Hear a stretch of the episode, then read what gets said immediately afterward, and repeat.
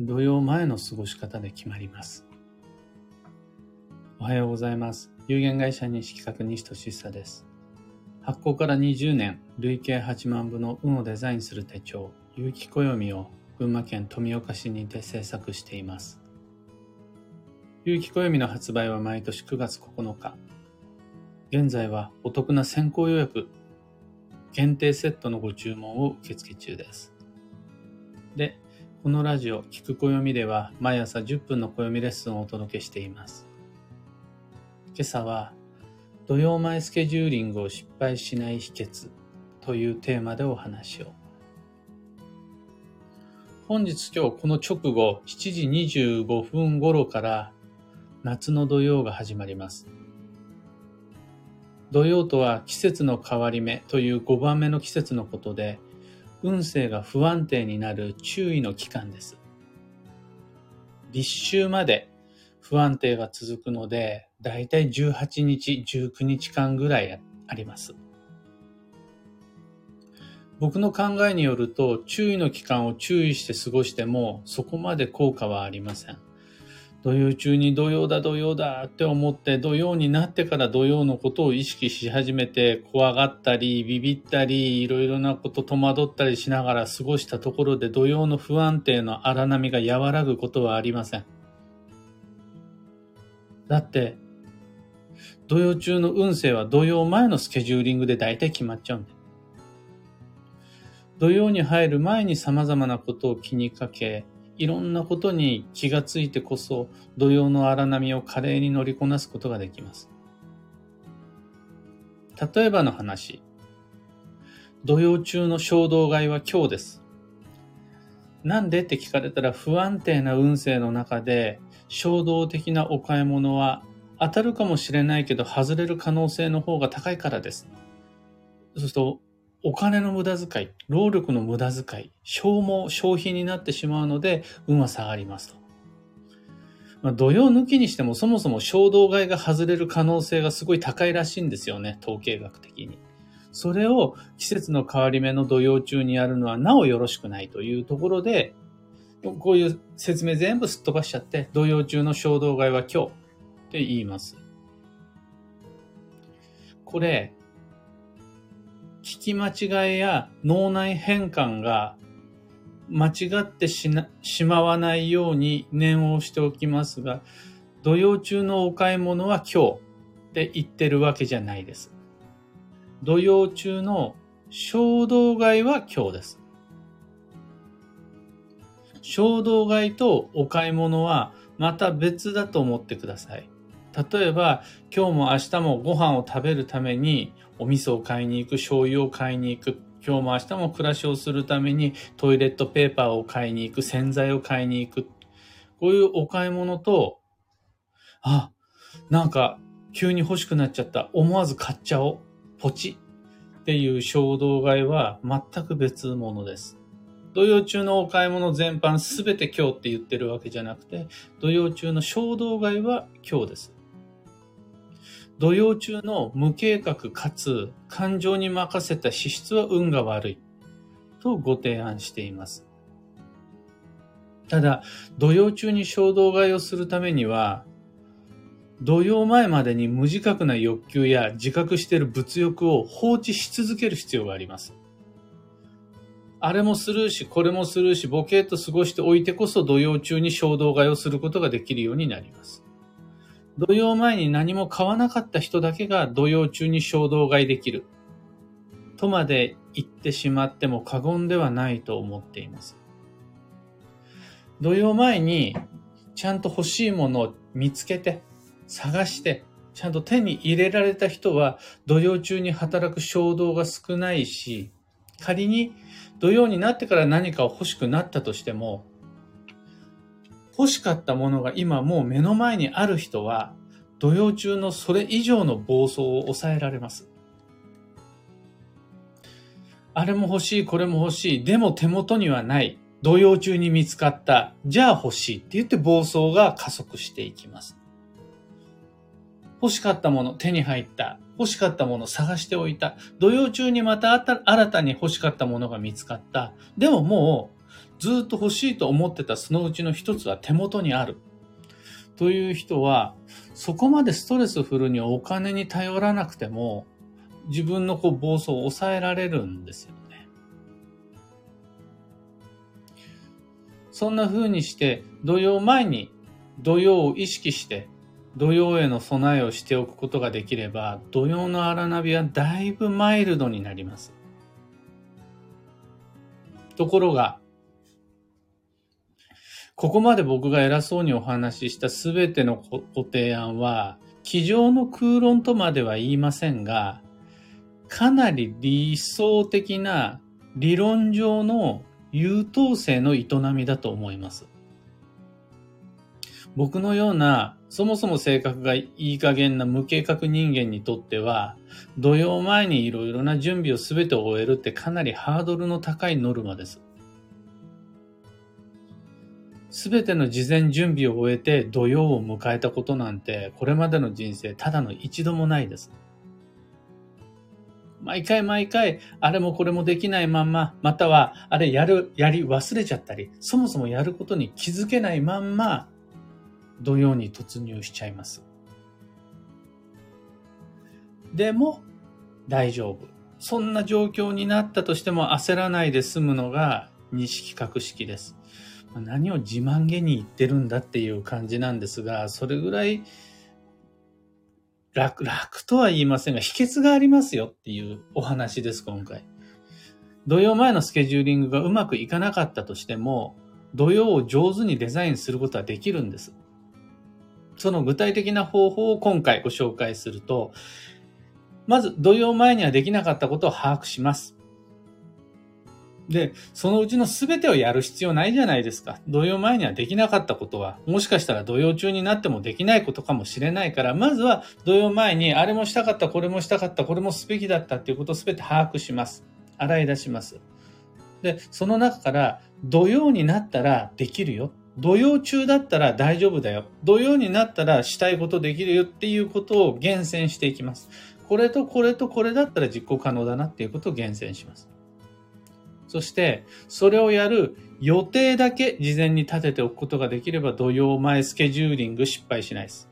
土曜前スケジューリングです、それは。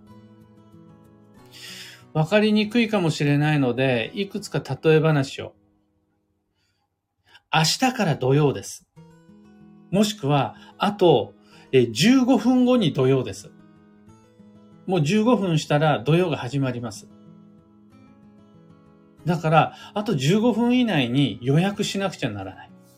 でも、実は今日お店が定休日で予約したくて連絡入れたくってもできない。でそんな時には、お店の定休日が終わった明日になったら予約の電話を入れようという予定を今立てておくこと。これで土曜前スケジューリング完了です。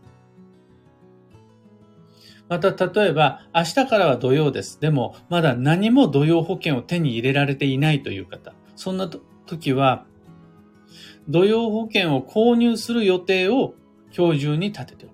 土曜保険はまだ手に入っていない。でも、今の時点で土曜になる前の時点で、土曜保険を購入するという予定を事前に立てておくことができれば、土曜前スケジューリング完了。あと一つだけ、かなり具体的になってしまいますが、よくあることなので、それも例えにすると、明日から土曜が始まっちゃうとします。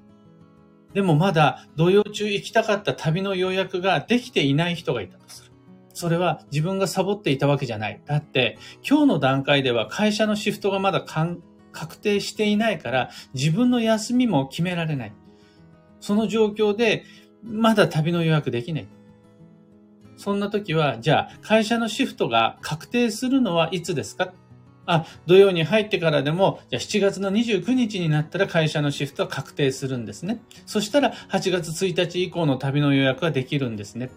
だったら、会社のシフトが確定したタイミングで旅の予約を入れるという予定を今日中に立てておくことができれば大丈夫です。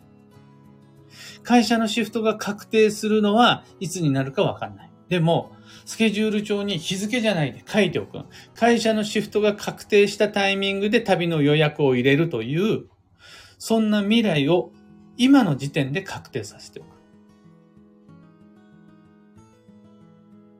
さらにそこで、マビっていう土曜の作用が和らぐ日を選ぶことなんかできちゃったら、なお素敵です。これでも土曜前スケジューリングに失敗しなくなります。僕で言うならば、美容室の予約、歯医者の予約、バイクの入院の手配、この3つまだできてないです。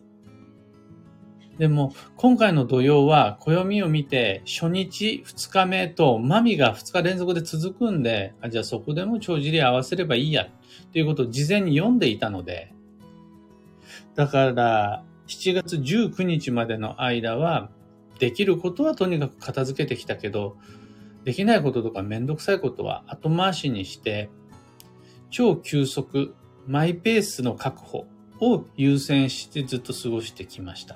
昨日ものんびり過ごさせてもらいました。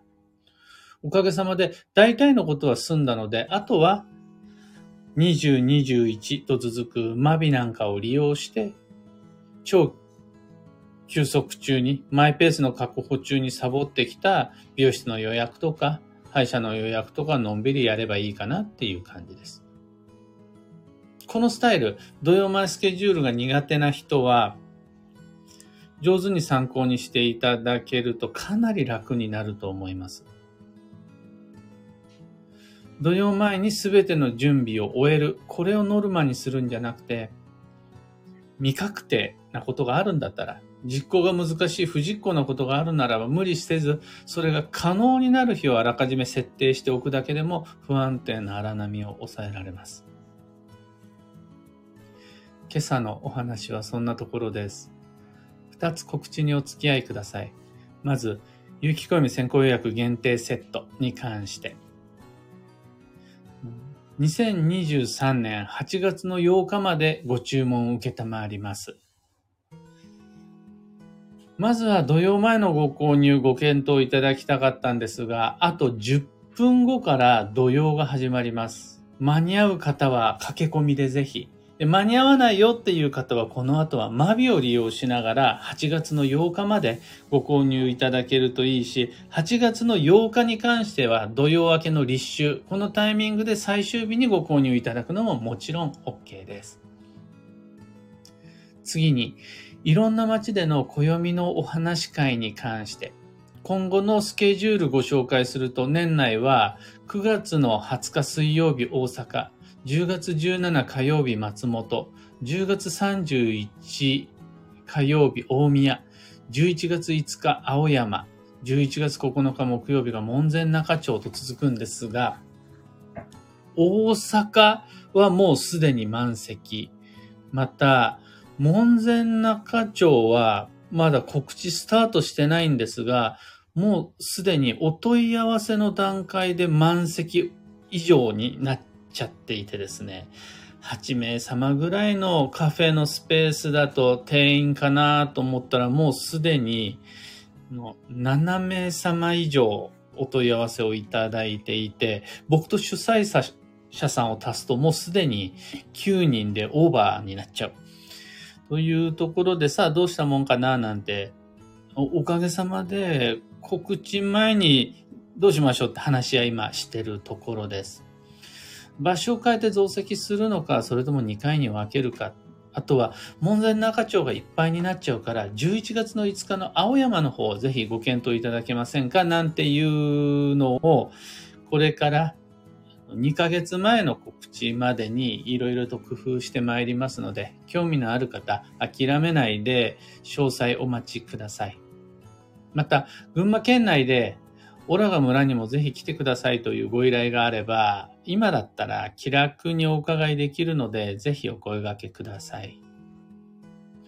先行予約限定セットのことも、お話会のことも、詳細は放送内容欄に書いておきます。さて、今日という一日は2023年7月20日木曜日土曜入りです。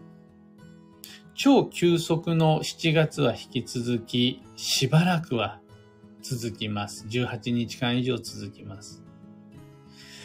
無理はしないし、させないのが基地です。毎日トラブルが起こったら、うまくいかないこと、気持ちが落ち込むようなことが起こったら、自分のせいにするのでも、誰かや何かにする、のせいにするのでもなく、その前に、自分の疲労を疑った方がいいです。最も効率的、効果的な対処法は、良質な睡眠です。眠った後です。自分や誰かや何かを原因にするのは。疲れが取れてもなおトラブルが続くようであるならば、それは何か原因があるんだと思います。もうそうじゃない場合には、まず自分の疲労を疑ってきてです。今日の幸運のレシピは、すもも。旬のフルーツが吉です。旬のフルーツはスモモ以外にもスイカ、ブルーベリー、桃、ネクタリンなどありますが、スモモだったらジュースでもいいし、あの、もうすでに皆さん、6月の梅仕事の梅ジュースとかできてますかね？ああいうのもすごいいいです。最後に今日のキーワードは挑戦。未知を体験する。その心はリスクのない小さな試行錯誤が幸運の鍵。試行錯誤だから間違えたり失敗したりすることが前提です。ただしその代わり失敗したところで間違ったところで痛くない。困らない小さな試行錯誤が幸運の鍵となります。例えば、聞いたことのない音楽を聴いてみる。あんまり好みじゃないかもしれないけど、ちょっと聞いたところで何も痛くないじゃないですか。あとは見たことのない映画を触りだけでも見てみる。2時間も3時間も見て結局、結局つまんないってなったら時間改正になっちゃいますが、最初の触りだけ見るぐらいだったらそんなにリスクなし。あとは入ったことのないお店に入ってみるとか、そういう小さなリスクの試行錯誤を繰り返すことで流れに乗れてきます。以上、迷った時の目安としてご参考までに。それでは今日もできることをできるだけ西企画西俊久でした。いってらっしゃい。ニコマルさん、おはようございます。ひでみんさん、おはようございます。小川ともみさん、おはようございます。今日のみんなの空は曇りマークゼロ。全員晴れ。群馬県富岡市も綺麗な晴れマーク。少し風があって、昨日、おととい、その前よりはだいぶ過ごしやすいです。昨日は涼しくなるという予報のはずが、ちゃんと暑かったんですけど、30度は軽く超えてきて、今日は少し過ごしやすくなってくれるとありがたいです。もう、ただ暑いだけで疲れました。小川智美さん、えー、美濃吉さん、ゆうさん、アルココさん、クーさん、エヌシャンティさん、オペラさん、キーボードさん、かよさん、きみこさん。みんなみんなおはようございます。土曜が始まりました。みんな大好き土曜シーズン。大体のことは寝れば治る。ただ、もうそういうわけにいかないっていう方もいっぱいいらっしゃると思うので、その場合は土曜前スケジューリング、まだ間に合いますよ。今7時22分、あと3分後に土曜が始まるとして、この3分の中で何かをやるのは大変ですが、何日にやろうかなとか、何日になったら決めようかなとか、向こうから返事が来たらこっちも答えを出そうかな。というそこまでの予定を残り3分の中で組むことはそこまで難しくないはずです。ゆき太郎さん、たかさん、かんぽう花子さん、タートルさん、石川さゆりさん、はなさん、ここさん、おはようございます。ロミさん、ナナネルさん、ももさん、ビートさん、おはようございます。石川さゆりさん、おとといくらいからなぜか悲しい気持ちになりやすくなっています。これはフライング土曜だから今は感情に任せて軽率な行動をしないように気をつけようと思えるのは聞く暦を聞いているからです。ありがとうございます。今日は美容院に行ってきます。とのこと。素晴らしい土曜前スケジューリング。あの、フライング土曜というのもありますが、その前に7月は超急速の7月です。超繁忙の6月の後、やってくる1年の中での一番の停滞期。そこで落ち込んだり、気分が乗らなかったり、体が言うことを聞いてくれなかったり、これって不運じゃないと思うんです。疲れるようなことをした後、翌日疲れている自分は運が悪いわけじゃないですもんね。ただ、その時に、その疲れを放置するんじゃなくて、美容院の予約を入れられて、しかも今日、土曜入りの今日行けたりすると、それって癒しだったり療養じゃないですか。僕なんて美容院に行って頭を洗ってもらってる時に寝ないようにするのが精一杯ですもんね。どこか痒いところありますかとか聞かれて、人見知りだからもっとお願いしますって言えないタイプで、泣く泣くありませんって言いながら頭をもらって、もらうのを終えるみたいな。それぐらいあれ癒しだと思うんですよね。そういう予定をちゃんとまめに入れていくことができれば、大体の停滞はよく眠れば治ると思って、あまり自分の悪運を気にしすぎずに土曜、軽やかに、健やかに乗り越えていきましょう。メグさん、おはようございます。土曜、ちゃんと来てます。ずっと購入しようか迷っていた炊飯器、ギリギリ土曜前まで迷い、決断購入。今朝は新しい炊飯器で炊いたご飯をいただいております。7年ぶりの炊飯器ライフは驚くほど自由な時間が増え、文明の利器に感謝した朝。自分の力を過信せず、便利な代物にお世話になりながら、無事に土曜を乗り切りたいです。私にとって暦は決断の期限を設けることができるとても心強いツールです。とのこと。ありがとうございます。せっかくだからメグさんのこの壊れかけのレディオじゃないですが、壊れかけの炊飯器を例にするとですね、本当の優等生は、僕とは違うちゃんとした人は、炊飯器も冷蔵庫も洗濯機も壊れる前に買い替えするじゃないですか。でも、僕のようなタイプの人間は、まだいけるって思っちゃうんですよ。その点、メグさんは実際壊れてしまう前に、土曜だからという理由でちゃんと壊れる前の決断ができた、購入ができた。これって素晴らしいじゃないですか。僕はそれができないんですよ。いや、まだいける。スマホ、パソコン、まだいける。まだいけるって思っちゃうんですよ。あ、土曜入った。土曜入りましたね。みんな、こっからはちゃんと土曜意識していきましょうね。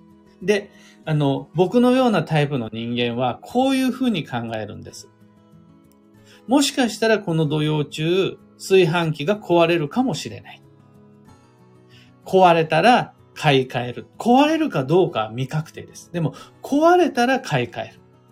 そのための予算はもう今の時点で確保している。なんなら、買いに行くことはできないし、買いに行って、行くのは難しいんだけれども、次どんな炊飯器を買おうかなというのはたった今から検索をかけることだけはできる。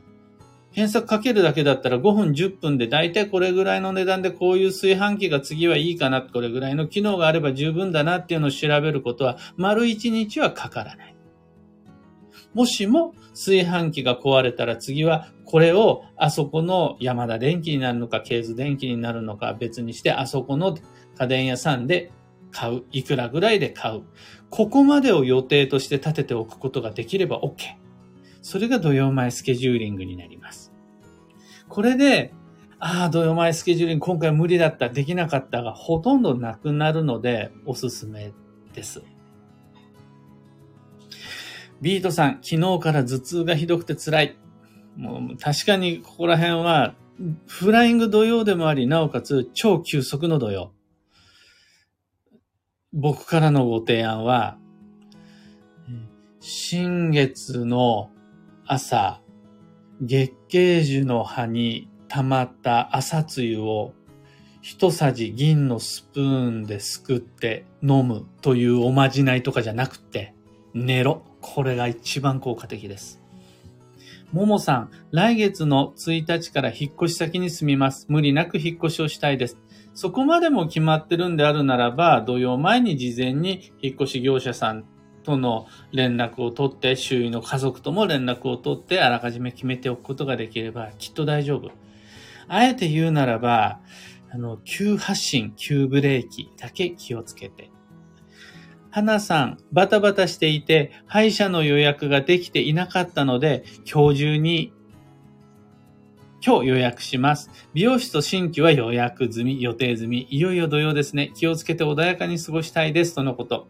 十分十分バタバタしていたならば、その中でよりバタバタさせるような歯医者の予約は後回しで大丈夫。ただ、今の段階で歯医者の予約をしようという予定さえ立っていれば、実際にその予約をし、実際にその受診をするのが土曜中になったとしても、安定中の安定だから問題なしです。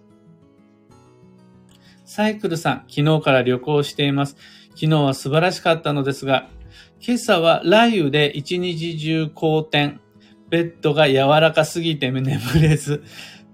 それ確かに土曜っぽくありますね。まあ、とはいえ、そういうのも含めて旅の面白さ、素敵さですから、あの、帰り道焦らずに無事にお帰りください。ひでみんさん、先生の優しい言葉は癒されます。良いですね。とのことありがとうございます。めぐさん、これまでずっとお鍋で炊飯してたのです。とのこと。今の炊飯器って下手すると AI 付きですもんね。えー、炊き加減であるとか、あの、炊くタイミング、あとは保温の、なん、なんて言うんだ、米びつで保温したい、保存したような美味しさみたいなのもありますもんね。そういうのができるとぐっと家事が楽になりますね。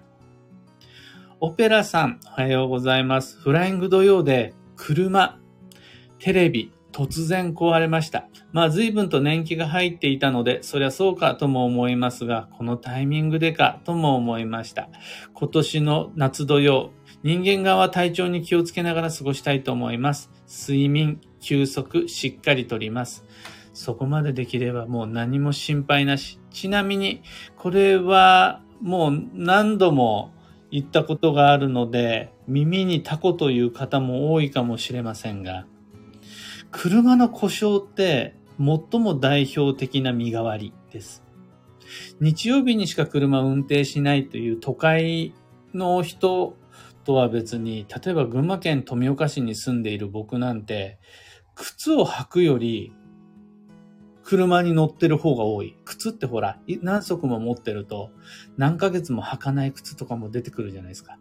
車はそんなことなくて毎日使うので、そういう毎日命を預けるものって自分の身代わりになりやすいんですよ。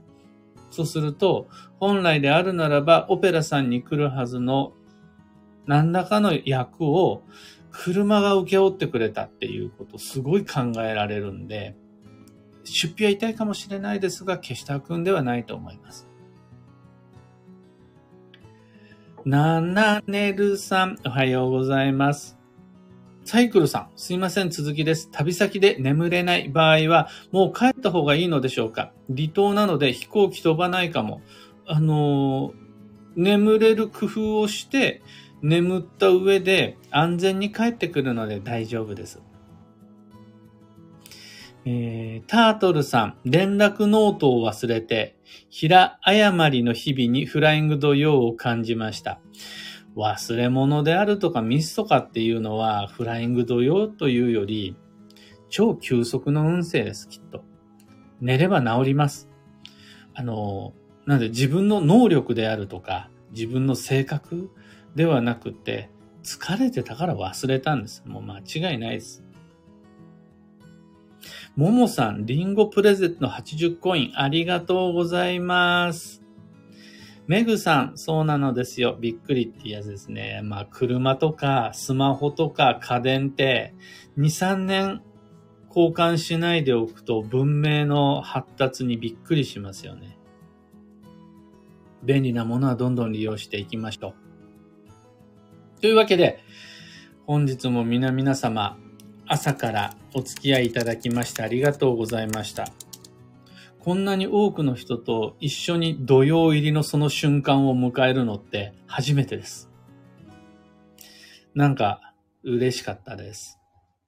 というわけで今日もマイペースに運をデザインして参りましょう。僕も行って参ります。